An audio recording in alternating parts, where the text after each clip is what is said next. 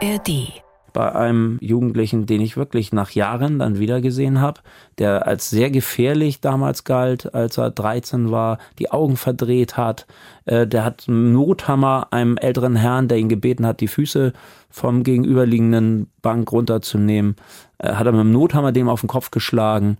Äh, also von, von Glück, dass der nicht gestorben ist. Ähm, dafür ist er dann sozusagen ja auch verurteilt worden. Und auch er sagte, diese tausend Gespräche, die wir geführt haben, für die möchte ich mich jetzt bedanken. Oh. Ich habe hier eine Freundin, der stand da plötzlich neben mir. Ich habe ihn erst gar nicht erkannt und er hat sich verändert. Also da war dann für mich wieder so, kann man Menschen wirklich verändern, die derartige Gewalttaten begehen? Und äh, daraus schöpfe ich dann immer die Kraft. Wenn ich zwei mhm. von sechs retten kann, dann ist das für mich ein Riesenziel. Und wenn dann tatsächlich dadurch auch 100 Opfer oder wie auch immer verhindert werden, mhm. was alles nicht messbar ist, dann ist das für mich eine Riesenleistung durch eben präventive Arbeit. Viel, viel, viel Hamburg. Hamburg. Der Talk-Podcast von NDR 90,3 mit Britta Kehrhahn. Jugendgewalt, auch in Hamburg immer wieder ein großes Thema. Er kennt sich damit aus. Er war bei der Bereitschaftspolizei, er war Undercover-Polizist und er hat bei der Hamburger Polizei die Jugendschutzeinheit geleitet. Ein in Deutschland einmaliges Projekt, das ihm dann auch so richtig ans Herz gewachsen ist. Jetzt ist er Rentner, aber was heißt schon Rentner? Er engagiert sich weiter ehrenamtlich in Schulen, Kindergärten, sein Thema Gewaltprävention und damit nicht genug, er hat auch noch ein Buch geschrieben, ganze Menge. Jens Mollenhauer ist hier. Schön, dass du da bist, Jens. Ja, vielen Dank für die Einladung. Also Jens, was heißt die Rentner? Ich glaube, einmal Polizist, immer Polizist, ne? Nein, Britta, ich bin richtig viel noch unterwegs, mache richtig äh, viel noch in Sachen Jugend und Kinder. Und äh, ich habe so viel bei der Polizei erlebt und gemacht, dass es mir auch ein Angelegenheit war, das äh, Menschen mitzuteilen, deshalb auch dann dieses Buch geschrieben.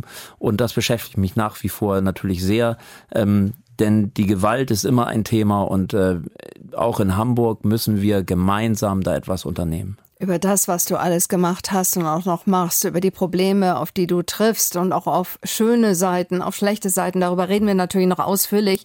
Ich wollte erst mal wissen, wie bist du denn heute Morgen aufgewacht? Ähm, welches Thema treibt dich gerade um? Ja, also ich wach fast auf wie immer. Das heißt, äh, ich habe ja selber viele Kinder, die dann auch zur Schule müssen. Ich habe selbst acht eigene Kinder. Ich sage immer eigene Kinder. Acht weil ähm, die Kinder selber ja ähm, alle von einer Frau sind, mit der ich immer noch zusammenlebe. Und ähm, die brauchen natürlich auch Fürsorge und Pflege, müssen zur Schule gefahren werden und äh, brauchen ihr Frühstück und man sitzt dann eben auch zusammen. Ähm, mein Sohn Nummer sieben, der musste dann heute zu seinem Praktikumsplatz. Ich habe sie alle nummeriert, weil ähm, ich so viele Kinder habe und äh, im Alter äh, ist es ja dann auch wichtig zu wissen, wer, wer ist dann dran. Und nein, also Spaß beiseite. Wichtig ist mir, dass ich mich ja auch um meine eigene Familie kümmere und äh, das versuche ich natürlich auch mit vollem Herzblut zu machen und nachdem ich dann eben die Kinder zur Schule gefahren habe, war dann auch eine Schule dran, die ich besucht habe. Und äh, das sind dann die Dinge, die mich umtreiben. Also das heißt, ähm, da passieren immer wieder Dinge, wo Menschen Hilfen brauchen und diese Hilfestellung versuche ich zu geben. Ich muss nochmal auf deine acht Kinder zu sprechen kommen. Wie konnte das passieren? Äh, Spaß, alle drei ne? Jahre, wenn man da in die Historie schaut. Nein, ähm, es ist tatsächlich so, ähm, äh, die haben alle ein tolles Sozialverhalten mitgekriegt. Ähm, meine Frau ist da mit Sicherheit federführend, weil ich sehr viel unterwegs war, auch als Polizist in Schichtdienst eben gearbeitet habe und ja auch in den verschiedensten Bereichen, die mit Sicherheit für eine Frau auch nicht leicht auszuhalten sind. Insofern ähm, möchte ich da auch meine Frau ganz besonders loben, die da ganz viel Arbeit geleistet hat, dass das so tolle Kinder geworden sind. Und weil sie dann toll waren und auch pflegeleicht waren, in Anführungszeichen, ja, da kam dann der Wunsch immer wieder, ach, naja, geht ja noch, noch eins. Noch eins, noch, noch eins, eins. Aber jetzt ist Schluss, ne? oder? Äh, ja, ja, ja, ja. Also jetzt bin ich ja auch Rentner und äh, ich denke, ähm, dann hat man auch ein Alter erreicht, da ist es toll, Opa zu sein. Also ich habe zwei Enkelkinder und auch äh, da ist dann äh, natürlich eine Beziehung dann da. Mhm. Ist irgendeiner deiner Kinder auf dem Polizistentrip? Ja, der Nummer sieben, der wollte gerne zur Polizei und der arbeitet dran zurzeit, sich auf die Prüfung vorzubereiten und äh, insofern mal gucken. Ähm, er hat mit der Schule jetzt aufgehört, eigentlich einen ähnlichen Lebenslauf wie ich, er hat das Abitur nicht geschafft und äh, ist jetzt vorher von der Schule abgegangen. Deswegen macht er jetzt eben Praktika in, in Handwerk, was ich auch sehr gut finde, Super. um das mal kennenzulernen und bewirbt sich gleichzeitig dann für entsprechende Berufe, die er sich vorstellen kann. Und dazu gehört eben auch Polizei. Wir machen mal eine kleine Hamburger Runde am Anfang. Ähm, Jens, zum Frühstück. Franzbrötchen oder Rollmops? Franzbrötchen. Ausgehen, Kiez oder Kino? Äh, Kino. Mhm. Und welche Filme besonders? Action? Action. Oder? Ich ja? bin mehr dann bei Action, aber ich gehe auch mit meinen Kindern äh, zu Barbie. Oh ja, wie fandst du das?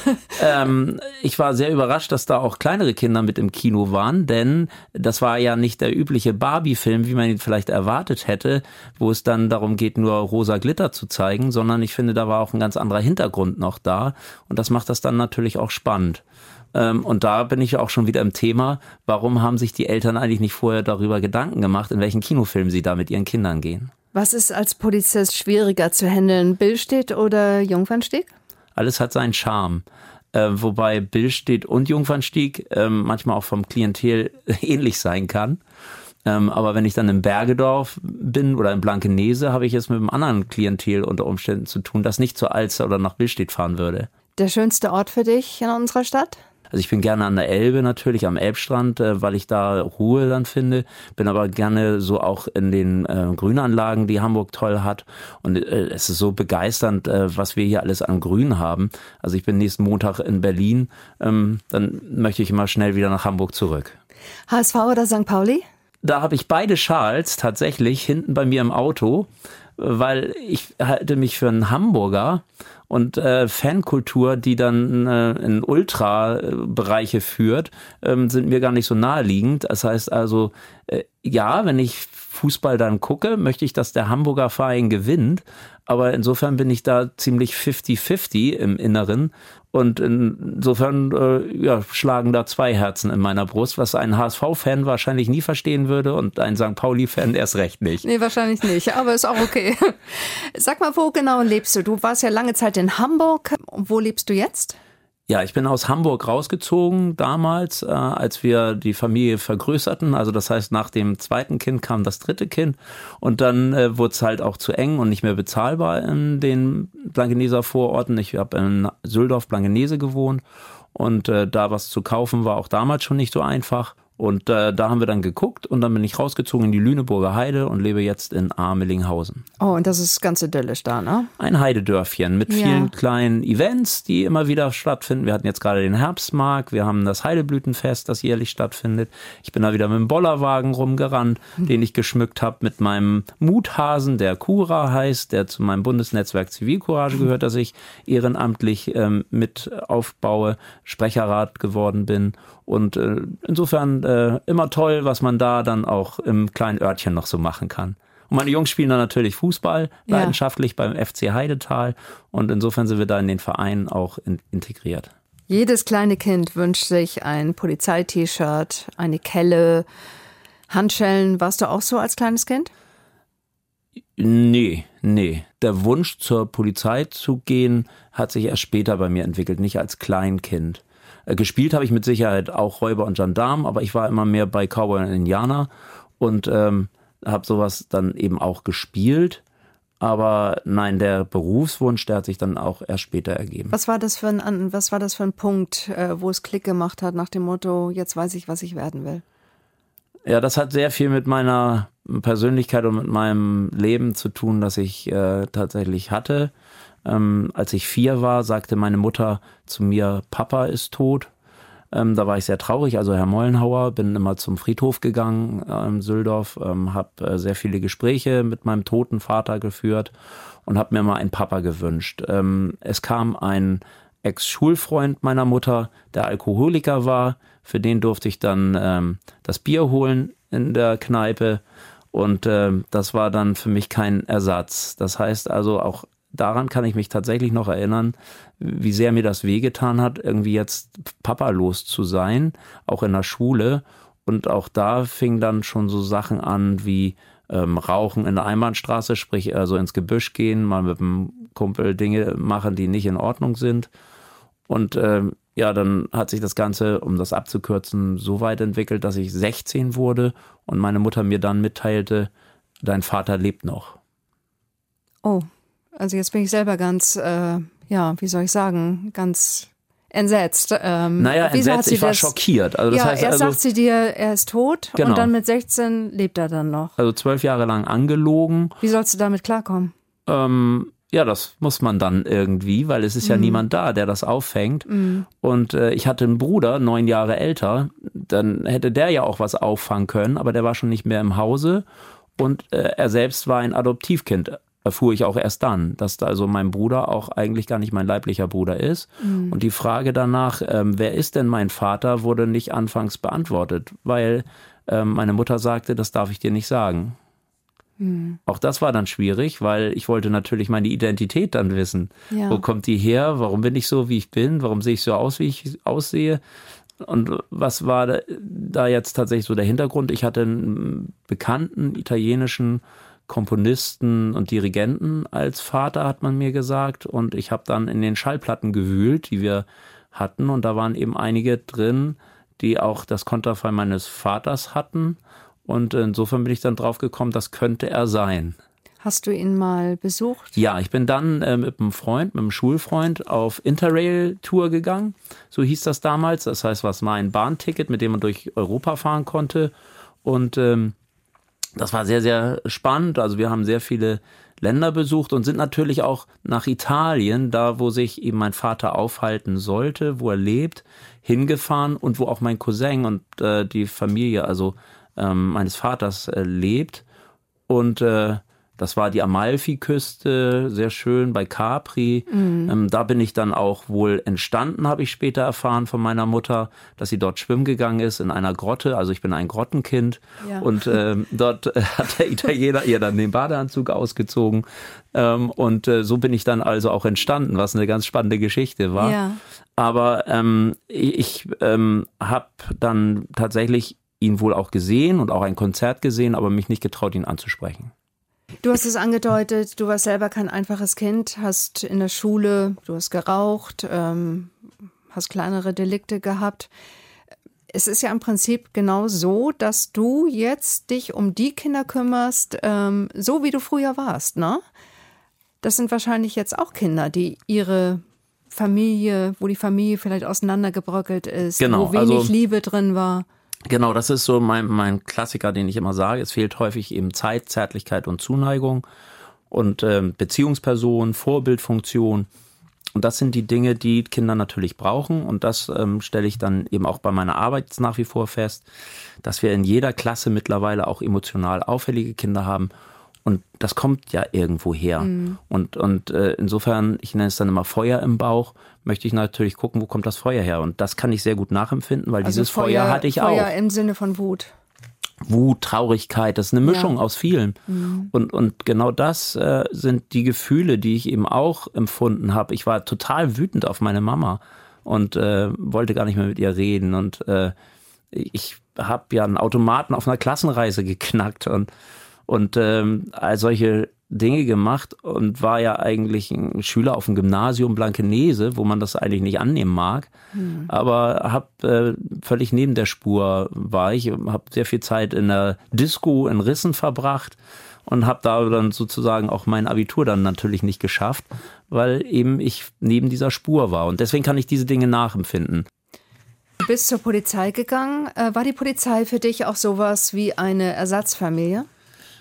Ja, ähm, so will ich es mal sagen, weil man fühlt sich in so einer Gruppe dann aufgehoben. Und das ist ja auch das, was viele Kinder und Jugendliche suchen, so eine Bestätigung, eine Anerkennung. Und die findet man natürlich in so einer Gruppe. Ähm, Polizei ist da schon wie eine kleine Familie. Man muss zusammenwachsen, man muss aufeinander aufpassen man überlebt äh, gefährliche Situationen mhm. und äh, man ist füreinander da. Man redet ganz viel auch mit den Kollegen im Dienst, äh, wenn man auf Streife ist. Also man tauscht sich viel aus und insofern ist das schon etwas, was so eine Art Gemeinsamkeit dann natürlich ist. Und äh, insofern kann man das so als Familie in Anführungszeichen aber nur bitte ähm, mhm bezeichnen. Also meine richtige Familie, die habe ich dann ja, also letztlich dann gefunden durch meine Frau und, und das, was sich dann ergeben hat ja, im Leben. Schön. Du hast ein Buch geschrieben. Das heißt Herzgewalt, warum wir kriminelle Jugendliche nicht allein lassen dürfen. Das ist gerade erschienen im Rowold Verlag. Im Prolog deines Buches, da möchte ich jetzt mal mit dir sprechen, weil begann hart. Ich habe es alles durchgelesen. Da, schreib, äh, da, beschreibst du einen Tag im Jahr 1983, als du auf dem Dom warst. Ah, ja, mein Spaziergang mit den Kollegen. Genau. Und da bist du krankenhausreif geprügelt, getreten und geschlagen worden. Was ist da passiert? Ja, also wir sind in der Freizeit äh, auf den Dom gegangen. Ich habe mal gerade bei der Polizei angefangen am 1.8.83 und äh, dann fühlte man sich ja in dieser Familie erstmal beschützt, wohl, jetzt bin ich Polizist, oh wie cool, ähm, was für eine gute Gang, in der ich mich jetzt befinde. Und ähm, dann wurden zwei Kollegen gefragt, ja, ist Dom jetzt wieder im August? ähm, wollen wir nicht einen kleinen Dombummel machen? Und dann sind wir in der Freizeit auf den Dom gegangen. Und äh, dann kam es eben genau dazu, was es auch heute gibt. Falscher Blick, falsche Geste. Ey, was guckst du? Ähm, Klassiker. Und äh, ich habe äh, Mädchen angeguckt, weil ich war als Jugendlicher, wie gesagt, ähm, auch durch die, die Geschichte mit meiner Mutter ähm, nicht unbedingt ein netter, anständiger Kerl, so würde ich mich mal bezeichnen wollen. Mhm. Denn wenn man drei Freundinnen gleichzeitig hat, dann ist das mit Sicherheit moralisch verwerflich. Und ich habe dann auch schon wieder ein Mädchen hinterher geguckt, die an einem Fahrgeschäft stand, ohne zu wissen, dass da viele Jungs drumrum waren, die sogenannten Street Boys, mhm. die auf dem Kiez damals aktiv waren und äh, deren Mädchen jetzt anzugucken, die dann mich auch noch angelächelt hat, war für den einen wohl eine ganz schreckliche Angelegenheit, dass er das zum Anlass genommen hat. Sein Feuer im Bauch hat dann dazu geführt, mich Krankenhaus zu schlagen, aber er nicht alleine, sondern es war eine ganze Gruppe. Und als ich am Boden lag, und das war so das, was sich dann wiederum bei mir eingebrannt hat, als äh, besonderes Erlebnis meines Lebens, wurde nicht aufgehört zu treten. Das heißt, die haben immer weiter auf mich eingetreten, als ich am Boden lag. Ich habe äh, geboxt äh, in meiner Freizeit. Ich hatte Erfahrung äh, aus den USA mitgebracht. Äh, ich habe bei den Chickasaw gelebt in einem mhm. Reservat. Dachte, ich bin ein cooler Typ und das war ich dann plötzlich nicht haben, mehr. Haben deine Kollegen dir denn geholfen? Nee, die sind weggerannt. Nee. Und das war dann auch genau der Punkt, wo ich mir dann gedacht habe, warum laufen die jetzt weg? Die sind jetzt seit zwei, drei Wochen Polizisten, gehen mit mir über den Dom und sind nicht für mich da, sondern rennen weg. Sie hatten Ängste und diese Ängste haben offensichtlich dazu geführt, dass sie flüchten. Und also habe ich mich auch sehr viel privat dann damit auseinandergesetzt. Warum ist das eigentlich so? Weil die sind doch jetzt Polizisten. Dann erwartet man doch eigentlich eine andere Handlung. Aber wir sind alles Menschen und Ängste haben dürfen wir. Und ähm, man muss halt erstmal genau gelernt haben, wie man Menschen zur Hilfe steht, zur Seite steht. Und so habe ich mich intensiv eben auch mit Zivilcourage beschäftigt. Mhm. Du bist zum Jugendschutz gekommen und hast ein großes Gebiet in Hamburg geleitet. Von Bergedorf bis St. Pauli. Ja. Vorher warst du bei der Bereitschaftspolizei. Das war so der Klassiker Demos, Hausdurchsuchung. Das ist eine Sondereinheit der Polizei, mhm. Die gerade bei Großveranstaltungen dafür da ist, ähm, zu schauen, wer Straftaten begeht und äh, wer weiterhin Straftaten begeht. Und dann natürlich dafür sorgt, dass die Menschen, die also gewalttätig sind und so eine Demonstration letztlich auch kaputt machen können, abgesetzt festgenommen werden können. Denn es gab ein Konzept, in dem war ich auch tätig anfangs bei der Polizei, das nannte sich Festnahmezug. Da fehlten uns diese Konzepte, da ist man reingegangen und dadurch ist aber eine ganze Demo unter Umständen gekippt. Das heißt dann, die böse, böse, gewalttätige Polizei zerrt da jemanden aus dem ähm, Demoblock raus und äh, insofern hat mir dieses Konzept sehr, sehr gut gefallen. Mhm. Und das war dann so die Einheit, wo ich mich auch sehr wohl gefühlt habe bei der Bereitschaftspolizei. Wir hatten ja mal, das ist lange her, in den 80er Jahren Brennpunkt Hafenstraße, ähm, Hafenstraße Kiez im erweiterten genau, Sinne. Da war ich auch immer unterwegs. Da warst du auch Undercover-Polizist, ne? Nein, das hat sich erst später ergeben ah, okay. durch äh, nach dieser Hafenstraßengeschichte. Mhm weil da gab es dann ja, wie gesagt, äh, die Neugründung der Beweis- und Festnahmeeinheit. Deswegen war ich da Gründungsmitglied. Und wir haben, weil wir dann in Zivil eben auch unterwegs waren, damit wir abgesetzt festnehmen konnten, ähm, unterwegs und haben auch andere Aufträge gekriegt, die man in ziviler Kleidung machen konnte, um nicht aufzufallen. Und letztlich habe ich einen Fehler gemacht. Also ich habe, glaube ich, im Laufe meines Dienstes meinem Chef sehr viele Kopfzerbrechen bereitet.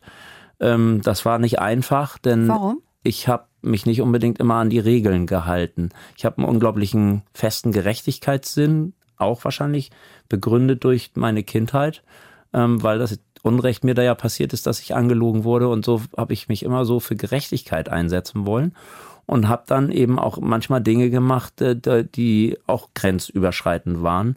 Das heißt, ähm, ich habe meine Zielperson kennengelernt, die ich eigentlich nur beobachten sollte, die im Milieu tätig war auf der Reeperbahn und ähm, habe da eine Geschichte erzählt, ähm, warum ich dann jetzt in diesem Etablissement bin. Mhm. Und äh, das fanden die gut. Ich habe dann äh, eine Frau kennengelernt, äh, die dort im Milieu gearbeitet hat. Und dann hat die Polizei gesagt, oh, äh, das haben wir noch gar nicht geschafft, da einen verdeckten Ermittler reinzukriegen. Geh da mal wieder hin.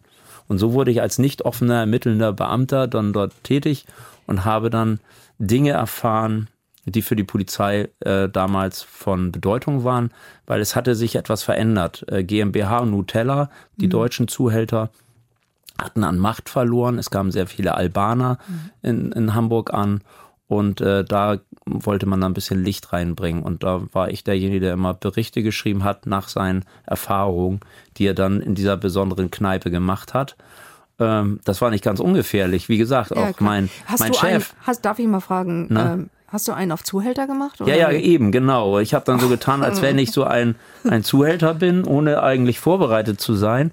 Und mein Chef hat gesagt, ey, bist du nicht ganz dicht, Rocky? Äh, was machst du da? Also Rocky war mein Arbeits- und Spitzname, ähm, weil ich geboxt habe, wie gesagt, in meiner Freizeit. Und der, der hat Kopfschmerzen gehabt und hat gesagt, du, wir wissen gar nicht, wo du bist. Dann mussten sie über das mobile Einsatzkommando dann vielleicht nochmal so eine Schutzfunktion ähm, einbauen. Also sie mussten das alles so recht machen, was ich da alles so schon einfach so erfunden hatte. Und das war natürlich alles nicht so einfach und mhm. eben super gefährlich. Das heißt, wenn man da im Milieu tatsächlich dann auffliegt, ähm, da waren so Sachen wie Bestrafungsaktion, der kommt in eine Tonne und äh, wir versenken den in der Elbe. Und wenn man sowas dann mitkriegt, äh, dann sind das die Grenzen gesprengt, auch eines nicht offen ermittelnden Beamten. Und äh, diese Grenzen kannte ich als junger Beamter eben auch und alle nicht so genau und habe mich da also in ein Terrain vorgewagt. Das war nicht in Ordnung, ohne Absprache sowas einfach zu machen. Aber du hast es also immerhin so viel Vertrauen dann später bekommen, dass du die Leitung hattest äh, beim äh, Jugendschutz der Polizei. Ja, also tatsächlich, äh, da war ich noch im mittleren Dienst der Polizei tätig, weil ich hatte ja keinen Schulabschluss und habe mich so bei der Polizei beworben. Ähm, und äh, tatsächlich war es so, dass äh, ja, die Arbeit, die ich gemacht habe, äh, wohl dann auch doch nicht so schlecht war. Also man hat mich nur dann aus fürsorgerischen Gründen, so nennt man das, aus diesem Dienstbereich schnell wieder entfernen müssen. Mhm. Und dann durfte ich in, bei der Kriminalpolizei im Büro arbeiten und hatte Kiezverbot. Mhm. Also sollte da nicht mehr hin. Ja, klar. weil das, Verständlich. Weil man dich dann kennt und. Stichwort Tonne, ne? Ja, ja, genau. Da mhm. sollte ich eben nicht landen und mhm. insofern, äh, ja, hat man das dann so gemacht und das fand ich alles sehr langweilig. Bei der Kriminalpolizei war nicht so meine Welt. Also Te Telefonüberwachung oder irgend sowas abzuhören und Berichte zu schreiben. Nur ich wollte wieder auf die Straße und deswegen habe ich dann mein Abitur nachgemacht und dann eben auch so ein internes Studium bei der Polizei gemacht, bin in den gehobenen Dienst gekommen und dann war der Mensch, der mich von der Bereitschaftspolizei schon kannte, weil ich ja Gründungsmitglied äh, Beweis- und Festnahmeeinheit war, so nett, mich wieder in, unter seine Fittiche zu nehmen. Und äh, dann äh, habe ich die Arbeit wieder bei der Bereitschaftspolizei erstmal wieder begonnen, in Uniform. Ja, ich mag deinen Lebenslauf, finde ich. Also ich mag, ja, ich, ich finde sowas unglaublich. Ähm, ja, Jugendschutz.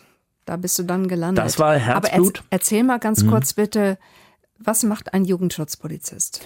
Also ähm, man geht nachmittags in die Familien, macht sogenannte Norm- und Hilfegespräche nach Absprache ähm, mit den Eltern, ähm, versucht dann zu ermitteln, zu gucken, warum ist jemand eigentlich tatsächlich zum Täter geworden, warum gibt es dieses Opfer, gibt es ein Opferverhalten, dann Gefährdeansprachen, wenn etwas gestern in der Schule passiert ist, als Gewaltmeldung gesendet wurde und ähm, man gemerkt hat, oha, da gibt's noch Gefahren, dass man dann gleich losgeht und eine andere Sprache auspackt, die nennt sich Gefährdeansprache, dann an die Spots geht, das heißt da, wo sich Kinder und Jugendliche aufhalten, um da ein Gespräch zu führen, auch wieder präventive Arbeit zu machen.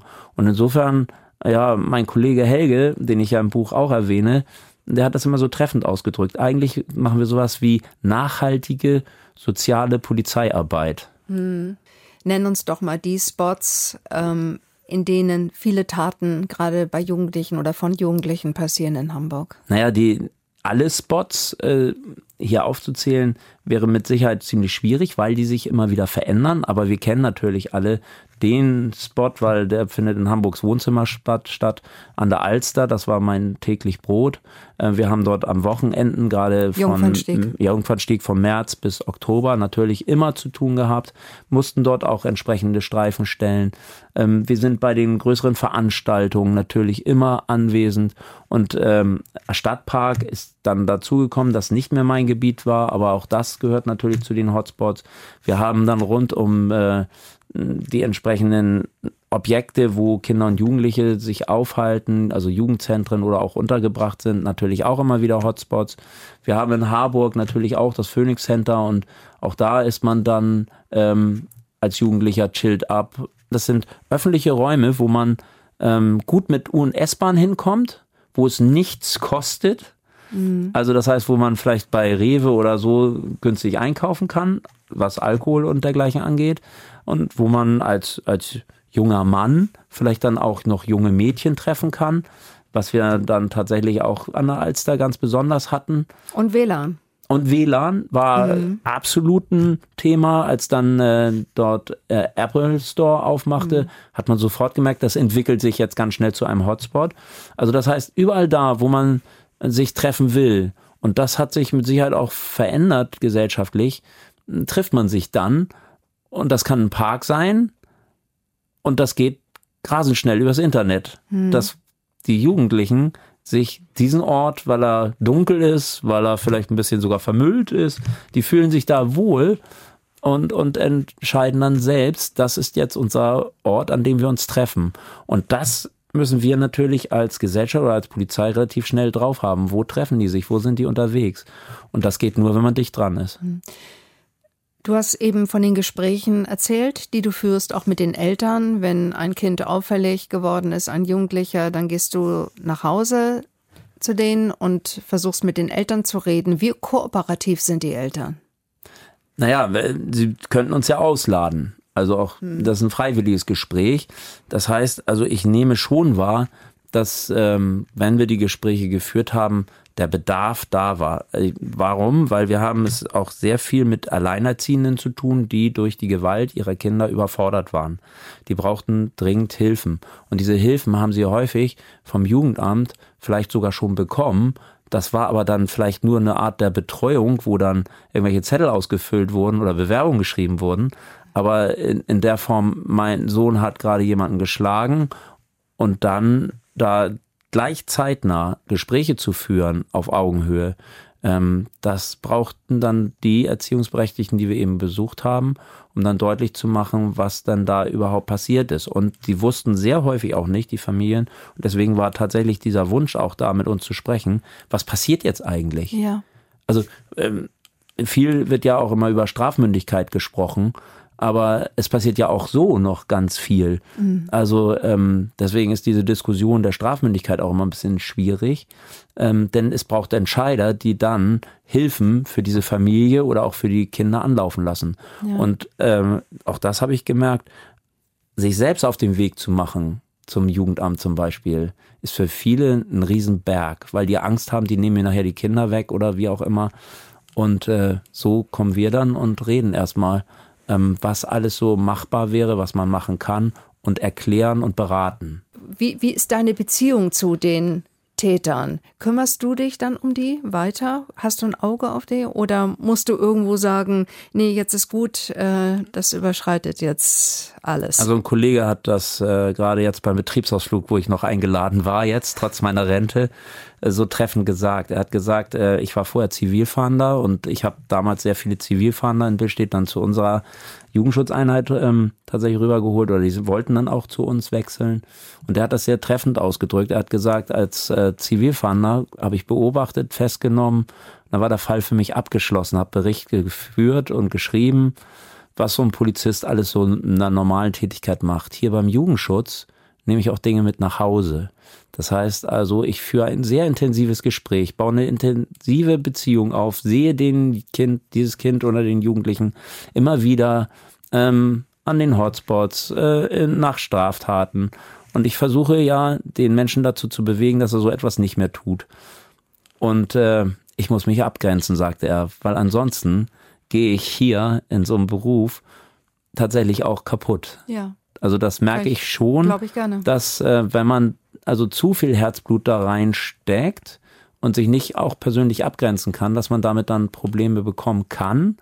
Und deshalb nochmal die Frage, ähm, möchte ich gerne beantworten. Natürlich baue ich die also Beziehungen nicht automatisch auf, wenn einer zum Beispiel aus dem Gefängnis wieder rauskommt.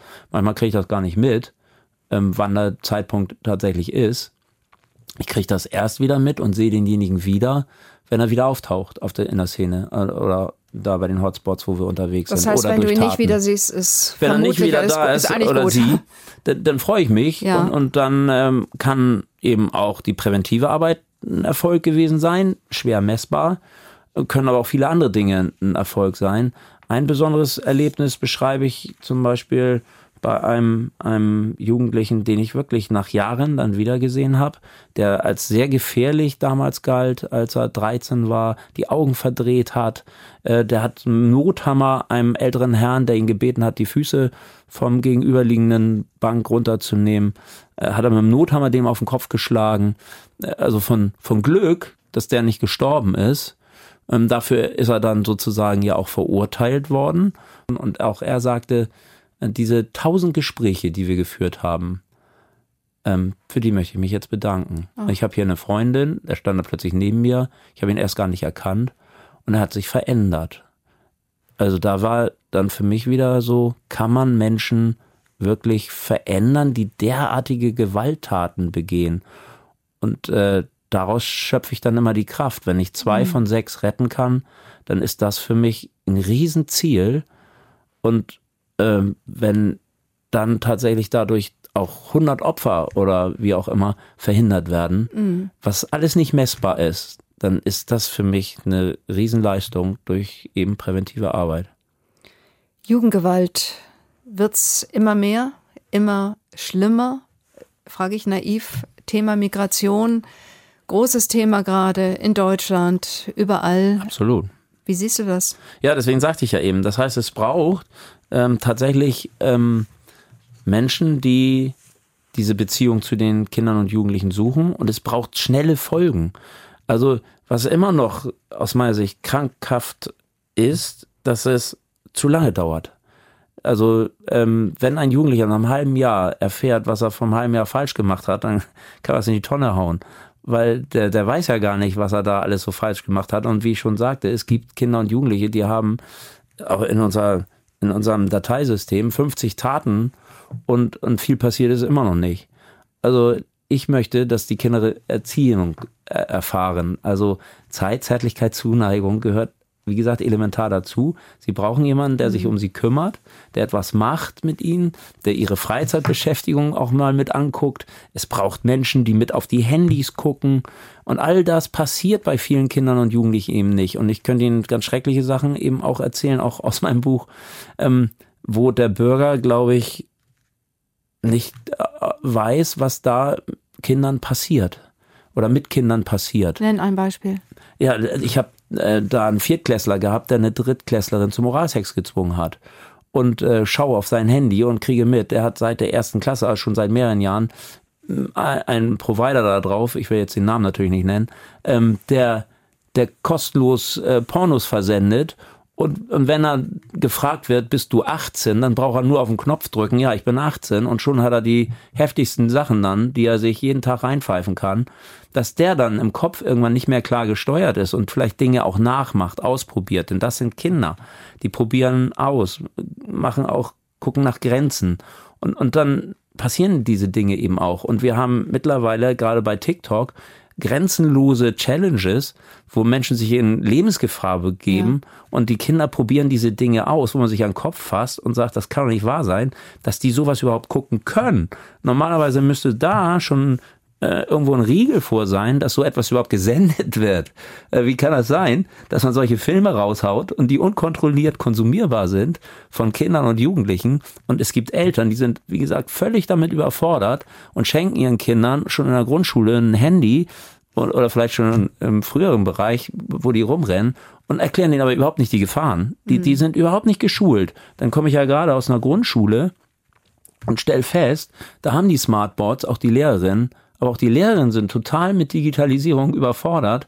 Eigentlich bräuchten die eigentlich eine Medienpädagogin an der Seite, um den Kindern die vernünftigen Dinge zu erklären. Und, ja. und da hat sich unsere Gesellschaft echt verändert. Und dann, egal ob die Kriminalstatistik gleichbleibend ist oder was auch immer, mir ist wichtig, dass wir da am Ball bleiben. Und das sind wir nicht. Mhm. Da schreibst du auch ganz äh, intensiv in deinem Buch Herzgewalt, ja. ja.